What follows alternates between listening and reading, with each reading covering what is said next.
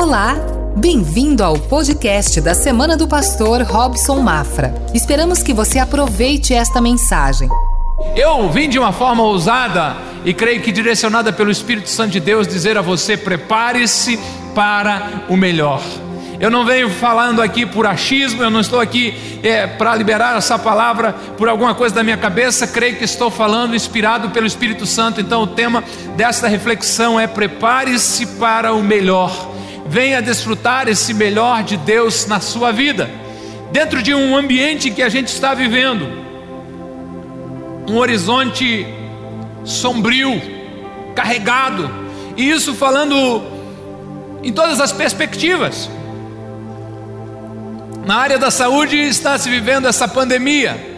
Na área da economia, por causa da quarentena, gerou dificuldade para muitas pessoas. Quando a gente achou que já tinha problema demais para esse tempo, fomos surpreendidos com uma crise política que nesse momento a nação está atravessando. Quando se olha ao seu redor, quando você olha o ambiente, quando você analisa cenários a sua tendência natural é se preparar para o pior. E com isso se retrair, se esconder, optar pelo caminho do medo. Mas quando nós decidimos olhar para a palavra de Deus, quando você decide andar por fé e não por vista. Ao invés de você se preparar para o pior, você começa a ser encorajado a se preparar para o melhor, porque Deus continua no controle de todas as coisas. Deus não é pego de surpresa com nada. Toda circunstância é usada por Deus com um propósito, e aqueles planos maravilhosos que Deus tem para a sua vida continuam de pé, e louvado seja o nome do Senhor Jesus, porque Deus tem um caminho no meio da tempestade. Olha que promessa poderosa ele fez em Jeremias 29, verso 11, quando ele, o próprio Deus, diz: Porque sou eu que conheço os planos que tenho para vocês, diz o Senhor. Você deveria ouvir isso não na minha voz, mas Deus falando para você. Plano, planos de fazê-los prosperar e não de causar danos. Planos de dar a vocês esperança e um futuro. As mulheres que foram ao túmulo de Jesus, elas estavam preparadas para o pior. Imagino que na sexta-feira, quando Jesus foi enterrado, aquelas mulheres já se reuniram, se organizaram, gente de bem, começaram a dizer: vamos fazer uma especiaria. Você tem essa erva aromática lá atrás, você tem aquela essência, vamos misturar. E elas fizeram um perfume, e a cabeça delas estava um cenário de pior. A preocupação delas era quem vai rolar a pedra do sepulcro. Que sabe, essa foi a discussão, a preocupação da sexta, do sábado e domingo de manhã. Elas saem de casa preparadas para o pior, elas querem simplesmente colocar um pouquinho de perfume sobre o defunto. Queria que você entendesse que eu não venho nessa noite trazer um ensinamento bíblico, eu venho nessa noite profetizar algo sobre a sua vida. Prepare-se para o melhor. E quando aquelas mulheres, chegam de frente do túmulo, primeira ação divina que elas percebem é que a pedra do sepulcro já havia sido removida, já havia sido tirada da frente do sepulcro. E elas encontram um anjo do Senhor dizendo: Ei, por que vocês procuram o vivente entre os mortos? Ele não está aqui porque já ressuscitou. Obrigado pelo seu amém. Ele empolga muito. Não tinha isso até semana passada aqui. Que bom ouvir o seu amém. Aleluia! Glória a Deus. Queria convidar você a olhar para Marcos 5, a história de Jairo, esse homem que atravessa um tempo difícil, um tempo realmente de grande dificuldade, e ele decide é, a viver algo extraordinário quando se dirige a Jesus. Há algumas lições que eu e você podemos e devemos aprender com Jairo. Jairo era o líder, ou um dos líderes da sinagoga em Cafarnaum. A sinagoga era um local onde os judeus liam a Bíblia, faziam suas orações, discutiam a palavra de Deus, e há um determinado momento na história de Jairo, está esse relato aqui, que a sua filhinha de 12 anos fica doente. E eu queria convidar você a aprender com Jairo a se preparar para o melhor. E o primeiro passo é: se você quer se preparar para o melhor, se vocês não fez isso ainda, procure por Jesus. Procure por Jesus se tudo estiver ruim, procure por Jesus se tudo estiver bem, procure sempre por Jesus. Há pessoas que dizem: Eu não vou procurar por Jesus agora porque está muito difícil. Seria muita cara de pau minha. Não, não é cara de pau, não. É você reconhecendo que você precisa dele. Procure Jesus, procure Jesus em todo o tempo. O texto diz de Marcos 5, 22. Então chegou ali um dos dirigentes da sinagoga chamado Jairo.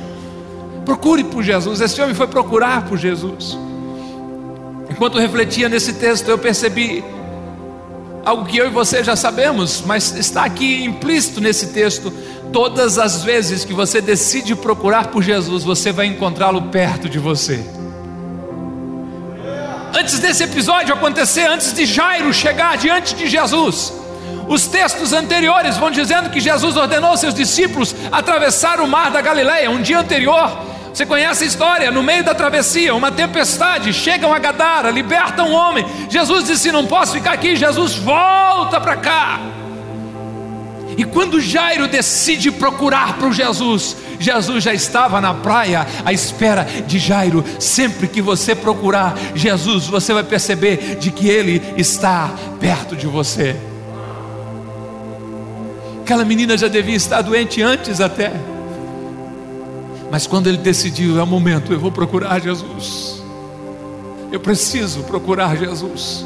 Eu posso estar falando para alguns de vocês aqui, ou alguns de vocês que estão em casa, que esqueceram Jesus, que deixaram Jesus de lado. Esse é o seu momento de procurar Jesus. Sempre que você procurar Jesus, vai descobrir que Ele está muito perto. O profeta Isaías, em Isaías 55 e 6, diz: Busquem o Senhor enquanto é possível achá-lo clamem por Ele, enquanto Ele está perto. Esse é um tempo especial. Busque o rosto de Deus, busque por Jesus. Quer saber? Não apenas busque, mas convide Jesus para ir para sua casa. Convide Jesus para ir à sua casa. Leve-o junto com você. Eu estou falando não de uma religião, eu estou falando de um relacionamento. Jesus quer estar com você o tempo todo, em todos os lugares, todos os dias promessa de Jesus é: Eu estou com vocês todos os dias, até o fim dos séculos. Aquele homem procura por Jesus, mas aquele homem quer mais do que apenas encontrar Jesus. Houveram na história bíblica dos registros dos evangelhos pessoas que só quiseram encontrar Jesus, era o suficiente, estava bom. Jesus se ofereceu para ir na casa de um homem, ele disse: Não, não, não, não precisa, eu não sou digno que o senhor vá lá. Mas Jairo me ensina algo diferente. Jairo me ensina a convidar Jesus para a intimidade do lar, a convidar Jesus, vem junto, Jesus, vamos comigo para casa. A minha casa precisa ser transformada, a minha vida precisa ser impactada, a minha história precisa ser mudado, vem comigo para minha casa. Versos 22 e 23 dessa história diz que vendo Jesus, quando Jairo vê Jesus, prostrou-se aos seus pés e lhe implorou insistentemente: Minha filhinha está morrendo, vem, por favor, vem comigo. Impõe as mãos sobre ela para que seja curada e viva. Compartilhe a sua dor com Jesus. Compartilhe o seu medo com Jesus. Compartilhe a sua frustração com Jesus. Traga Jesus para dentro da sua realidade. Traga Jesus para dentro da sua vida. Converse com Jesus lavando louça. Converse com Jesus lavando o carro para ficar igual aí, né? Converse com Jesus em todo momento. Converse com Jesus o tempo todo. Tenha-o sempre perto de você. Jairo diz para Jesus: Vem até a minha casa. O que eu e você sabemos é que quando Jesus está em casa, o impossível acontece. Quando Jesus está em casa, o impossível acontece. Quando Jesus está na sua casa, o impossível acontece, os milagres acontecem. Ei, o gás rende mais, o eletrodoméstico quebrado volta a funcionar, o dinheiro rende mais do que o esperado, a saúde vem, o casamento é melhorado. Quando Jesus está em casa, o impossível acontece. Leve Jesus para sua casa, convide Ele para estar com você. Prepare-se para o melhor seja guiado pela fé. O medo é um péssimo companheiro, e diante de tantas incertezas que rondam você, diante de tantas notícias ruins, olha, eu, eu descobri, né? Tá, tá, aí um memezinho aí, memezinho é uns, uns desenhos engraçados, tá na, na internet, que o melhor lugar da máscara aqui protege bastante, né? Mas aqui também protege muito também. Proteja os seus ouvidos, não seja guiado pelo medo, seja guiado pela fé. Você já viu isso? Se alguém diz, oh, descobrir um sintoma é, é novo para essa doença, é que a pessoa começa a piscar assim. Daqui a pouco você diz assim: como? Se você começar a ouvir muita notícia, você começa a absorver tudo aquilo. Ei, não seja guiado pelo medo. Olhe para a história de Jairo, entre o convite dele para Jesus ir na sua casa e até Jesus chegar na sua casa, havia um caminho, havia um trajeto. Nesse percurso, uma mulher interfere na caminhada de Jesus, aquela mulher que tinha uma hemorragia, ela é curada. E o que eu aprendo é que quando o milagre não vem de imediato, é porque Deus está trabalhando em nós. Quando a resposta não vem de pronto, é porque Deus está desenvolvendo a nossa fé, trabalhando no nosso interior. Eu estou dizendo para você: seja guiado pela fé, não seja guiado pelo medo. Há um determinado momento em que chega alguém da casa de Jairo e é triste porque a gente encontra muito desse tipo de pessoas no caminho e diz assim para Jairo: Ei, não incomode mais o mestre, sua filha morreu. Ei, não tem mais o que você fazer nessa situação. Ei, é assim. Não tem o que fazer, não tem o que resolver, é desse jeito que vai ser, é a nova realidade. Ei, não incomode mais o mestre. Ah, como nós amamos o nosso Jesus, como nós amamos o poder de Deus. A Bíblia diz no verso 36 de Marcos 5: Não fazendo caso do que eles disseram, Jesus disse ao dirigente da sinagoga: Não tenha medo, então somente creia. Eu não sei o que você está ouvindo, eu não sei o que estão dizendo. Ei, essa semana a empresa vai demitir mais tanto. Ei, eu não sei o que estão dizendo. Ei, Jesus não fazendo caso do que eles disseram. Jesus ignorou aquela notícia. Isso não é alienação, isso é decidir andar por fé. Isso não é ignorar a realidade. Isso não é fechar os olhos para um elefante que está na sala e ninguém quer falar sobre o assunto. Não, isso é ter ousadia de acreditar que o Deus que você serve, aquele para quem você entregou a sua vida, é superior a todo e qualquer problema. E o nome de Jesus, a Bíblia diz que é um nome que é sobre todo nome, e a Ele foi dado toda a autoridade e poder nos céus e na terra. Não existe uma doença, não existe caos, não existe dificuldade financeira ou política que podem frustrar os planos de Deus para a tua vida. Se você quer ouvir uma palavra de fé nessa noite, é não tenha medo, tenha fé. Não tenha medo, tenha fé. Não tenha medo, tenha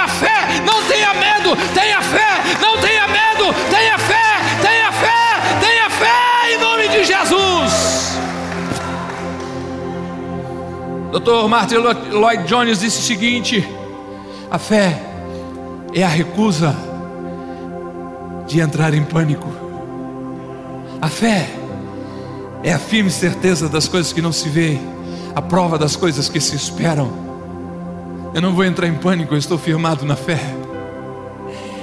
Eu não vou esmurecer, eu continuo crendo em Deus. Eu não vou me abalar, eu tenho um Deus que cuida de mim. Seja guiado pela fé. Aprenda com Jairo nessa noite. Deixe Jesus ordenar a sua vida. Deixe Jesus ordenar a sua casa. Jesus não serve para ser coadjuvante. O que é coadjuvante, Robson? Aquele ator que está ali, mas não tem o papel principal. Jesus nunca vai estar na nossa vida em segundo plano, não, não. Ou Ele é Rei, ou Ele é Senhor, ou Ele é Deus Todo-Poderoso, ou Ele tem um governo da sua vida, ou Ele é o protagonista da tua história, ou Ele está no comando dos teus dias, ou Ele está guiando os teus passos, ou Ele está um passo atrás de você, ou Ele está esperando pela sua decisão. Não convide Jesus para ir à sua casa, não convide Jesus para entrar na sua vida, se você não está disposto a entregar a Ele o controle de todas as coisas. Deixe Jesus ordenar a sua casa. Senhor, aqui está. Pegue. Vamos fazer do teu jeito, que seja feita a tua vontade e não a minha. É interessante que quando Jesus, os seus discípulos e aquele pai chegam na casa, se você ler os, ler os três evangelhos, essa história é repetida em Mateus, Marcos e Lucas. Mateus chega a dizer de que já estavam ali os flautistas para tocar uma música fúnebre. Nessa ida do pai ao encontro de Jesus e na volta eles deram conta de organizar um enterro. Meu Deus, como tem gente que se prepara rápido para a desgraça. Eu tenho uma palavra de Deus para quebrar isso na tua vida. Se prepare para o melhor de Deus, porque todo prognóstico, toda a palavra lançada de maldição contra a tua vida não vai acontecer em nome de Jesus. Só deixe o Senhor pôr em ordem a tua vida. Deixe Jesus ordenar a sua casa. Verso 40, parte B diz: Ele, porém, Jesus, ordenou que eles saíssem, tomou consigo o pai e a mãe da criança e os discípulos que estavam com ele, e entrou onde se encontrava a criança. Jesus colocou ordem, ordenou a turma sai. Jesus fez uma asepsia do lugar. Jesus fez uma limpeza. Jesus tirou os incrédulos do ambiente. Jesus fez cessar a voz de lamento. Jesus fez cessar a cantoria de tristeza. Jesus pôs ordem. Jairo deu carta branca para Jesus. Jesus mal chegou na casa e foi colocando ordem, dizendo: saiam, saiam, saiam daqui. Quero purificar esse ambiente. E deixou apenas o pai, a mãe daquela criança e os seus discípulos discípulos próximos. Deixe Jesus ordenar a sua casa. Aquele ambiente até Jesus chegar era de tristeza, era de morte, era de caos. Mas quando Jesus entra, tudo muda. Por isso que eu vim ousadamente profetizar para a sua vida. Você pode achar que eu sou maluco, mas eu só quero dizer para você que eu continuo sendo um homem de fé. Prepare-se para o melhor. Aleluia. Você tem acompanhado as lives que eu fiz durante mais de 30 dias, as celebrações, o que o Senhor tem colocado no meu coração é uma certeza de que Deus está liberando uma graça maior para esse tempo. O que eu tenho orado desde o princípio é pedido a Deus um alargamento de mente para você perceber as oportunidades que Deus está dando nesse tempo. Eu tenho ousadia de dizer a você: prepare-se para o melhor dentro da realidade do seu negócio, da sua vida familiar, qual é a sua perspectiva para esse segundo trimestre de 2020? Abril, maio e junho. Não é boa, pastor? Qual a sua perspectiva para o segundo semestre desse ano ou para o ano de 2020? Pode ser que não seja boa. Mas eu queria que você exercitasse a sua fé. Você nunca foi chamado a viver pelas circunstâncias, você foi chamado para viver por fé. A Bíblia diz: O meu justo viverá pela fé, e se ele retroceder, a minha alma não tem prazer nele. É um momento de você exercitar a sua fé. Não é que você é melhor do que alguém que não serve a Deus, a questão não é essa. A questão é que cada um tem nas suas mãos armas poderosas, e a fé é algo extraordinário que você precisa fazer uso nesse tempo. Diga-se a si mesmo: prepare-se para o melhor. Deus é especialista em nos surpreender. Deus é especialista em nos surpreender. O texto diz, nós estamos concluindo, versos 41 e 42 de Marcos 5: tomou-a pela mão Jesus e disse àquela menina, Talita cume, que significa menina, eu ordeno a você, levante-se. Imediatamente a menina que tinha 12 anos levantou-se e começou a andar, e isso os deixou atônitos.